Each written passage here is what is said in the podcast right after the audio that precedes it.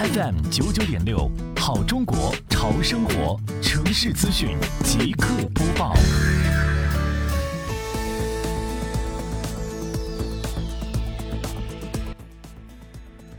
开展垃圾分类的必要条件和前提呢，是分类设施和分类辅导。今天，杭州市西湖区双浦镇长效检查组各组根据实际情况，对村社和景区的收集站点进行检查，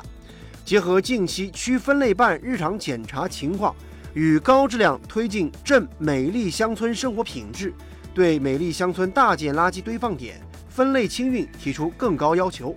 四分类垃圾桶的分类清运，大件垃圾的三分类，既要符合场地设置，又得符合日常的检查标准。